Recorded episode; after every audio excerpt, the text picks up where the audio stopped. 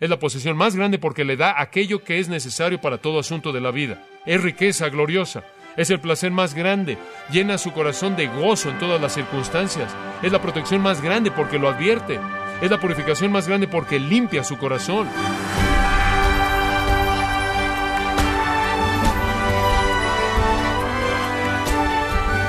Le saluda su anfitrión Miguel Contreras, dando la bienvenida a esta edición de su programa Gracias a vosotros con el pastor John MacArthur. La sed espiritual no es algo que pueda ser saciada con palabras, psicología o filosofía humana. La gente siempre anhela la fuente de vida y vitalidad. Pero, ¿sabía usted, estimado oyente, que las escrituras son suficientes para saciar su sed de Dios y sus necesidades eternas? Bueno, hoy John MacArthur le invita a probar la suficiencia de las escrituras. Esto es parte del estudio Cimientos volumen 1, aquí en Gracia a vosotros. Tengo por hábito de vez en cuando el disfrutar la lectura de los puritanos y saco un libro de los puritanos de mi repisa y me siento en mi silla en mi estudio y leo. Estaba leyendo la gran sección de Thomas Watson acerca de las escrituras y él incluyó una declaración, una afirmación que pensé que era apropiada para nosotros. Y él dijo lo siguiente, y cito, el diablo y sus agentes han estado soplando contra la luz de las escrituras, pero nunca han podido apagarla. Una señal clara de que fue encendida por el cielo. Fin de la cita. Tengo la convicción de que un grupo bastante raro parece estar soplando en contra de las escrituras, tratando de apagar su luz. Y lo que me parece sorprendente acerca del ataque, y es lo que más me preocupa acerca de la palabra de Dios, es que parece estar viniendo por parte de aquellos no que niegan que es la palabra de Dios, sino por parte de aquellos que afirman que lo es. Me parece que una de las amenazas más sutiles y peligrosas que enfrenta la palabra de Dios viene de adentro de la categoría del cristianismo evangélico, por parte de personas que dicen creer que la Biblia es la palabra de Dios, pero realmente manifiestan una falta de confianza en su suficiencia y de esta manera hablan mal de la palabra de Dios. Leer la palabra, enseñar la palabra, proclamar la palabra, obedecer la palabra, vivirla, no parece para muchos ser suficiente para asuntos de vida y conducta dentro de la dimensión espiritual. Y me imagino que estas personas están desarrollando lo que ellos creen que es una especie de estructura necesaria para poder detener la Biblia y evitar que se caiga. Quizás creen que necesita algún tipo de transfusión para darle el poder que parece carecer por sí misma. Y yo creo, como lo señalé la última vez, que este es un pecado abierto contra Dios y contra su palabra, y manifiesta una seria falta de confianza en la suficiencia de las Escrituras. Como señalé la última vez, el movimiento casi masivo en la iglesia evangélica hacia la psicología como un medio de resolver los problemas del hombre, la búsqueda de la metodología, del crecimiento en los patrones, siguiendo los patrones del mundo de los negocios, la estructura corporativa, la demanda de poder político como la clave para el avivamiento, como algunos están diciendo, el clamor por milagros y señales y maravillas y nuevas revelaciones y actividades sobrenaturales, la perversión del Evangelio simple y la verdadera palabra de Dios, convertida en una especie de evangelio moderno de la prosperidad, indulgencia, sensualidad y éxito propagado por celebridades que supuestamente tienen una gran capacidad de alcanzar a la gente, lo cual la palabra simple nunca podría alcanzar, todo esto manifiesta no solo una mundanalidad horrible en la iglesia, sino también una terrible perspectiva bastante débil de las escrituras. Me ha forzado a hacer la pregunta ¿Acaso es la Biblia realmente suficiente para asuntos de vida espiritual? ¿Es suficiente para el pueblo de Dios y para todos los recursos necesarios para vivir en plenitud en la voluntad de Dios? ¿O necesitamos conceder que la Biblia tiene más bien alguna limitación obvia que sólo puede ser vencida por la sabiduría y la técnica desarrollada por personas bien intencionadas que quieren ayudarle a Dios un poco? Ahora, para responder la pregunta de la suficiencia escritural, quiero que me acompañe al Salmo 19, el cual creo que es el tratado más conciso y directo de la suficiencia de las escrituras en toda la palabra de Dios. Ahora, en el Salmo 19, a manera de introducción general, tiene la intención de expresarnos la importancia de la revelación de Dios. En primer lugar, en los versículos 1 al 6 leemos de la revelación de Dios en la naturaleza. Dios se ha revelado a sí mismo en los cielos, dice el versículo 1, los cuales declaran su gloria en el firmamento, todos los cuerpos estelares, los cuales demuestran la obra de sus manos. Procede a hablar acerca del movimiento del Sol y su curso maravilloso en órbita por todo el universo. Todo eso y todo eso es simbólico de la revelación natural lo que los teólogos durante años han llamado la revelación general. Dios se ha revelado en su creación, en gran parte como Romanos 1, las cosas que vemos nos revelan que hay un Dios y que es eminentemente poderoso. Pero hay inclusive una revelación más específica en su palabra, en lo cual se concentra el salmista en el versículo 7, y en la segunda mitad del Salmo del 7 al 14, el enfoque se encuentra en la revelación especial, la revelación de Dios en las Sagradas Escrituras. Y eso es lo que queremos estudiar. Ahora, para comenzar, veamos la suficiencia de las Escrituras, versículos 7 al 9, y sígame conforme leo. La ley de Jehová es perfecta, que convierte el alma. El testimonio de Jehová es fiel, que hace sabio al sencillo. Los mandamientos de Jehová son rectos, que alegran el corazón. El precepto de Jehová es puro, que alumbra los ojos. El temor de Jehová es limpio, que permanece para siempre. Los juicios de Jehová son verdad, todos justos. Ahora quiero que observe por un momento la estructura de esos tres versículos. Hay seis líneas de pensamiento y cada una de esas seis líneas tiene tres elementos. Tiene un título para la palabra de Dios, una característica de la palabra de Dios y un beneficio de la palabra de Dios. Los títulos son, las escrituras son llamadas la ley, el testimonio, los mandamientos, el precepto, el temor, los juicios. Todos esos son sinónimos de las escrituras. Sus características son es perfecta, es fiel, rectos, es puro, limpio y verdad. Sus seis beneficios son convierte el alma, hace sabio al sencillo, alegran el corazón, alumbra los ojos, permanece para siempre, y son todos justos. Esto es, provee recursos espirituales completos. Ahora veamos estos seis. Número uno, en el versículo 7. La ley de Jehová es perfecta, que convierte el alma. Ahora, el primer título para las escrituras es la ley. Y eso nos da un énfasis de la palabra de Dios. La palabra es Torah y básicamente significa enseñanza bíblica o divina. Apunta a la enseñanza o a la naturaleza didáctica de las escrituras. Es Dios instruyendo al hombre. El término se refiere a instrucción, identifica las escrituras como doctrina, entregadas por parte de Dios al hombre. Tiene en mente instrucción divina en relación con el credo, esto es lo que creemos, en relación a lo que somos y en relación a la conducta, esto es lo que hacemos. Es una explicación completa de las instrucciones de Dios para la vida del hombre. Es enseñanza de Dios para la vida. Ahora esta enseñanza que viene a través de las páginas de las Sagradas Escrituras, dice en el versículo 7, es perfecta, es perfecta. Santiago inclusive la llamó la ley perfecta y se presenta en contraste por parte del salmista con los razonamientos imperfectos fallidos de los hombres. Ahora, para entender la palabra perfecta, Solo necesitamos entender que es una palabra común la cual significa perfecta o completa o entera o suficiente. De hecho, un erudito del Antiguo Testamento dice que la plenitud del significado, es decir, que significa que abarca todos los lados como para cubrir completamente todo aspecto de una cosa. Es una palabra de amplitud. Es decir, entonces que las escrituras cubren todo. No les falta nada. No les falta nada es una fuente amplia de enseñanza por parte de Dios, la cual, por lo tanto, encarna todo lo que es necesario para la vida espiritual del pueblo de Dios. Ahora, el enfoque en particular del versículo 7 de la declaración inicial del versículo 7 es que su perfección se relaciona con convertir el alma. Y ahí encontramos al primero de los seis beneficios, convierte el alma. El término hebreo para convertir puede significar revivir, restaurar, refrescar, convertir. Pero mi sinónimo favorito es transformar. Tiene la idea de que las escrituras son tan amplias que cuando son seguidas de manera literal pueden transformar la vida de una persona.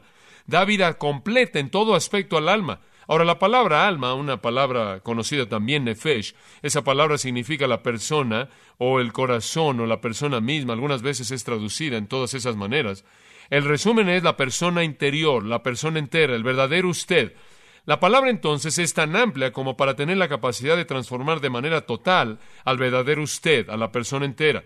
Es suficiente entonces para una conversión, para transformación, para restauración, para nacimiento espiritual y crecimiento, para llevar a la perfección a la persona entera. Realmente es un recordatorio de la carta de Pablo a Timoteo, 2 de Timoteo 3, 15 al 17, en donde Pablo le recuerda a Timoteo que las escrituras te pueden hacer sabio para la salvación por la fe. No solo eso, sino para hacerte perfecto, enteramente preparado para toda buena obra. La palabra de Dios entonces tiene el poder de transformar de manera total. Es tan amplia en su obra que puede moldear un alma, una persona viva, y conformarla precisamente en lo que Dios desea que la persona sea. Y eso comienza en la conversión. La palabra es suficiente para convertir el alma. En segundo lugar, el salmista dice, el testimonio de Jehová es fiel, que hace sabio al sencillo. Y él da un paso más hacia adelante al continuar construyendo esta presentación tan magnífica y tremenda de la suficiencia escritural. Él usa la palabra testimonio, la cual ve la palabra de Dios no como instrucción divina, sino como testimonio divino. Es Dios dando testimonio acerca de quién es Él y lo que Él demanda. Entonces, conforme usted ve el testimonio de Dios mismo, en la palabra de Dios, usted encuentra que su testimonio, dice el salmista, es fiel. De nuevo, en contraste con las nociones de los hombres que son inseguras, cambiables, que no son fiables, la palabra del Dios viviente es segura y la palabra significa inamovible digna de ser confiada y confiable, fiable. La palabra entonces provee un cimiento sobre la cual la vida y el destino eterno puede ser construido sin titubeo alguno. Recuerdo lo que Pedro dijo en 2 de Pedro capítulo 1. Él estaba recordando su encuentro personal con la majestad de Cristo en la transfiguración y él dijo, yo estuve ahí en la transfiguración cuando él se transfiguró, vi su gloria majestuosa en esa escena majestuosa cuando los héroes del Antiguo Testamento aparecieron y estuvimos ahí en el monte, en la maravilla de la gloria sobrenatural.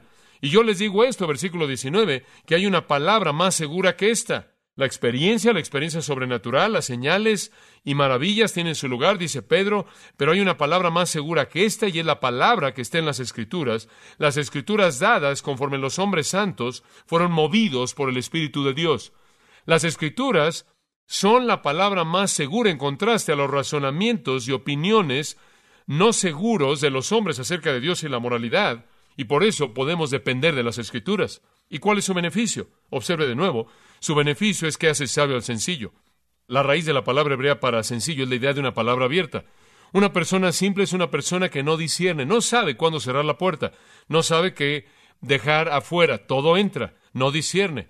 Es inexperto, ignorante e ingenuo, pero puede ser hecho sabio. ¿Y cuál es la fuente de eso? La palabra de Dios.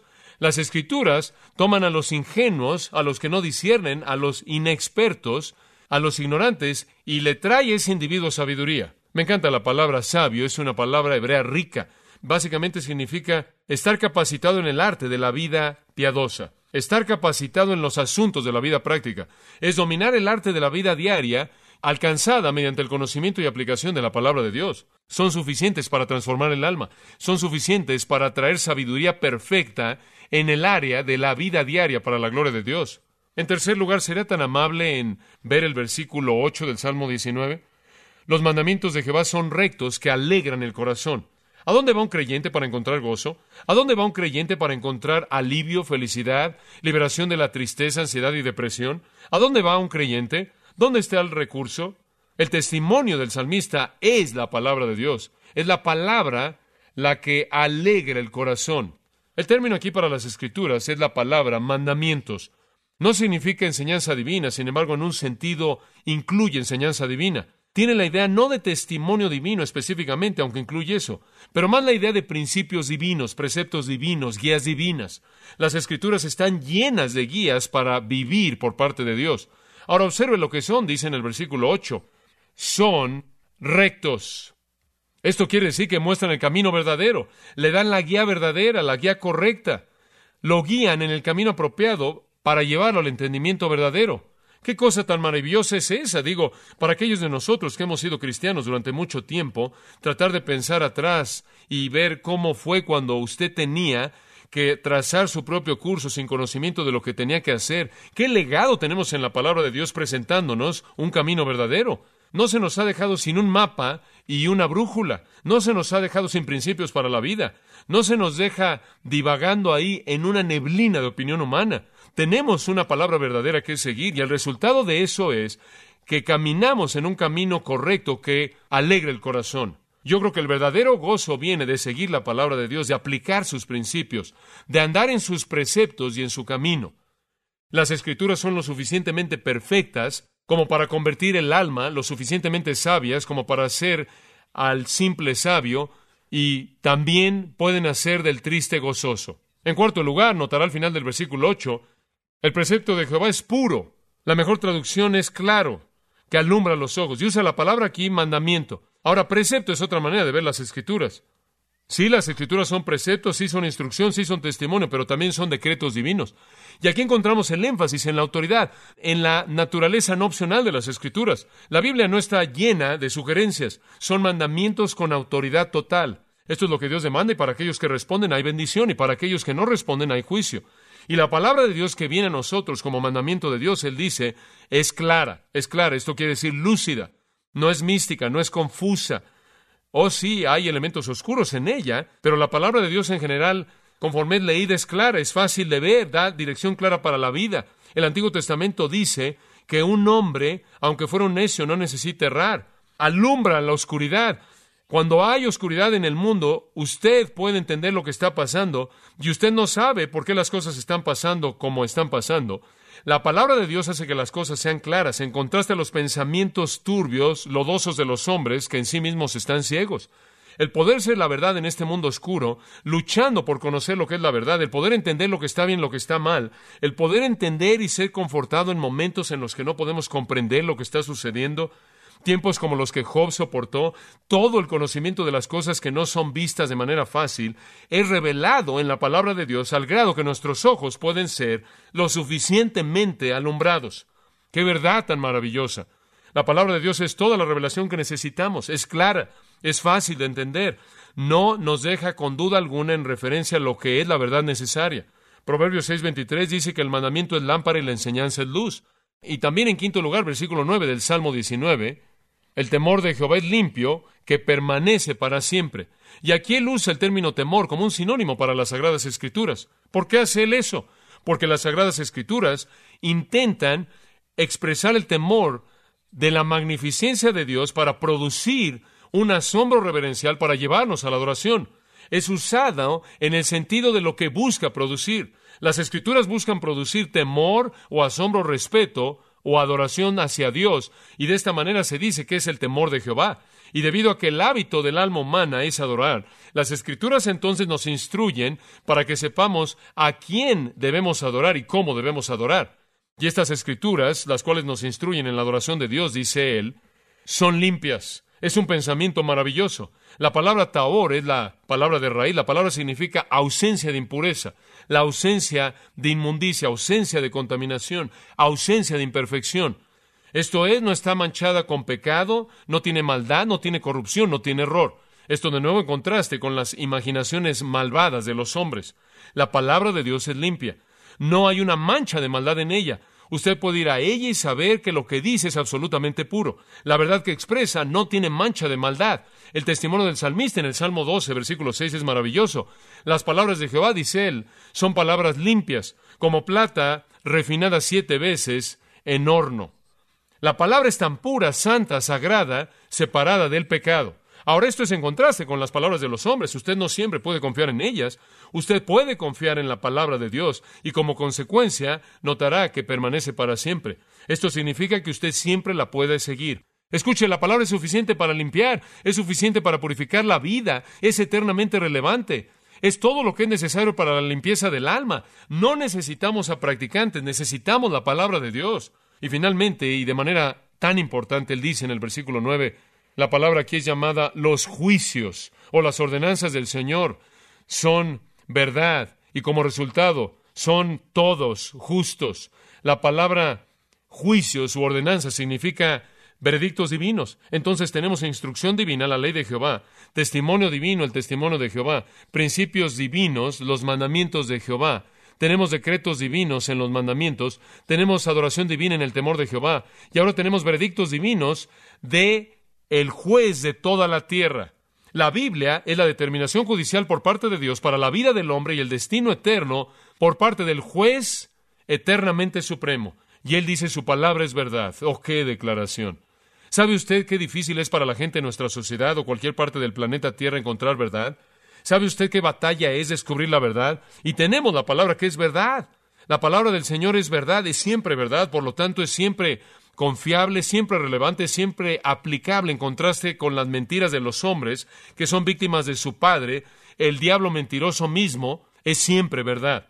Escucha, amado, si la palabra de Dios es suficiente para la salvación, si es suficiente para transformar de manera perfecta el alma de una persona, si es suficiente para cubrir todas las áreas de la vida espiritual, si es suficiente para traer gozo pleno para vencer las tristezas y luchas de la vida, si es suficiente para traer entendimiento a las cosas oscuras, difíciles de ver, si es suficiente para purificar todo el pecado, y si es siempre verdad en todo lo que expresa, tiene que ser la fuente de todo para la vida espiritual y es tan digna de confianza. El hecho es que Dios en las escrituras que tenemos en nuestras manos nos ha dado una expresión relativamente perfecta de su voluntad eterna para establecer toda la verdad necesaria para la vida espiritual y el deber espiritual. Y yo creo eso con todo mi corazón porque ese es el testimonio de Dios mismo. Y que la palabra en la vida de un individuo capacitada, activada por el Espíritu de Dios, trae una suficiencia total. Creer algo menos es dar un golpe en contra de la integridad del Dios vivo. Y ahora observe el resultado de la veracidad de las Escrituras en el versículo 9, y es que son todos justos. Esto es que está totalmente correcta. Y la idea de esa frase es hablar de su amplitud.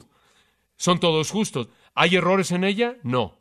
No hay errores en ella, claro que no. Pero más que eso, es una fuente que abarca toda la verdad. Es una, es una fuente completa, suficiente de la verdad. Esa es la razón por la que las escrituras dicen cosas como estas, Deuteronomio 4.2, no añadiréis a la palabra que yo te mando, ni le quitaréis nada, a fin de que guardes los mandamientos de Jehová tu Dios que yo te mando. Más vale que no le añades nada, más vale que no le quite nada. ¿Por qué? Porque cubre todo, está completa. Dice en Apocalipsis 22, 18 y 19 que si usted le añade algo, se le añadirán las plagas que están escritas en ella. No le añada nada, no le quite nada. Al dar instrucción en cómo un rey debía vivir en el capítulo 17 de Deuteronomio, versículos 19 al 20, la palabra del Señor dijo esto, y estará con él, esto es con el rey, y él leerá las escrituras todos los días de su vida para que aprenda a temer al Señor su Dios, para guardar las palabras de esta ley y estos estatutos, para hacerlos, para que su corazón no se exalte sobre sus hermanos, para que no se desvíe del mandamiento a la diestra o a la siniestra, para que pueda prolongar los días en su reino, él y sus hijos en medio de Israel la bendición prometida venía en conexión con la obediencia a las Sagradas Escrituras. ¿Debemos creer que necesitamos más revelación? ¿Debemos creer que necesitamos más visiones y palabras de profecía?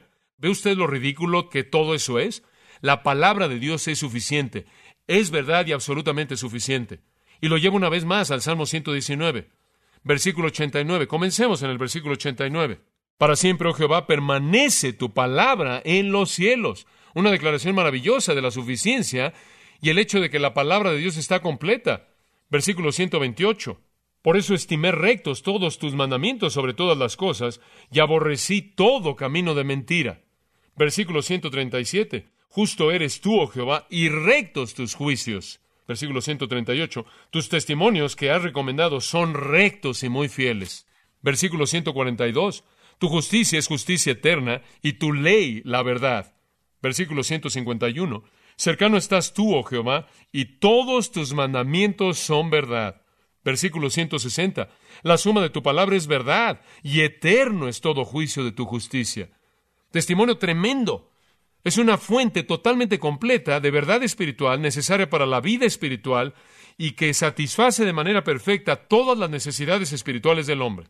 Ahora eso, amados, es un esfuerzo a toda velocidad de capturar en un breve periodo de tiempo la magnitud de esos tres versículos. Presentan la suficiencia de las Escrituras.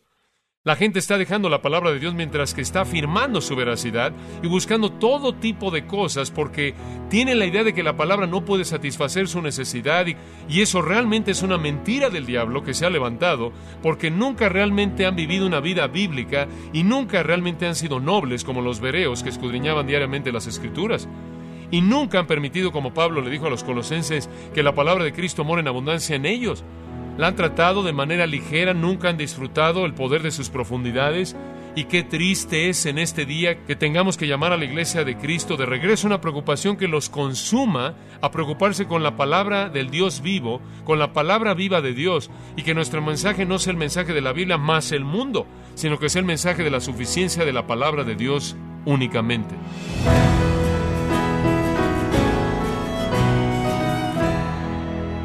MacArthur nos ha alentado a considerar la suficiencia de las escrituras y no recurrir infructuosamente a la psicología y filosofías humanas para saciar nuestras necesidades espirituales y vivir vidas para Dios. Parte de la serie Cimientos volumen 1, aquí en Gracia a vosotros. Estimado oyente, tenemos a su disposición el libro Cómo obtener lo máximo de la palabra de Dios, en donde John MacArthur expone el corazón de lo que ha enseñado acerca de la palabra de Dios, cómo estudiarla y cómo discernir su significado uno mismo. Puede adquirirlo visitando nuestra página en gracia.org o en su librería cristiana más cercana. Y también puede descargar todos los sermones de esta serie Cimientos Volumen 1, así como todos aquellos que he escuchado en días, semanas o meses anteriores. Y recuerde, puede leer artículos relevantes en nuestra sección de blogs, ambos, en gracia.org. Si tiene alguna pregunta o desea conocer más de nuestro ministerio, como son todos los libros del pastor John MacArthur en español, o los sermones en CD que también usted puede adquirir, escríbanos y por favor mencione la estación de radio por medio de la cual usted nos escucha en gracia a vosotros. Es importante conocer no solo el país y ciudad de donde usted nos escucha, sino también la radio. Para quienes contactan nuestro ministerio por primera vez, pueden solicitar una copia del mensaje de promoción sin costo alguno, un mensaje por oyente únicamente. Si usted vive en los Estados Unidos o Puerto Rico, escríbanos a Gracia Vosotros, P.O. Box 4000, Panorama City, California 91412. O puede escribirnos a través del siguiente correo electrónico radio arroba bueno, en nombre de John MacArthur y el personal de este organismo, queremos darle las gracias por su tiempo y sintonía y queremos pedirle que no deje de orar por este ministerio, como también por la estación de radio por la cual usted nos escucha de lunes a viernes. Este es su amigo Miguel Contreras, invitándola a que sintonice nuestra próxima edición para que juntos continuemos desatando la verdad de Dios un versículo a la vez no se lo pierda, aquí en Gracia Vosotros.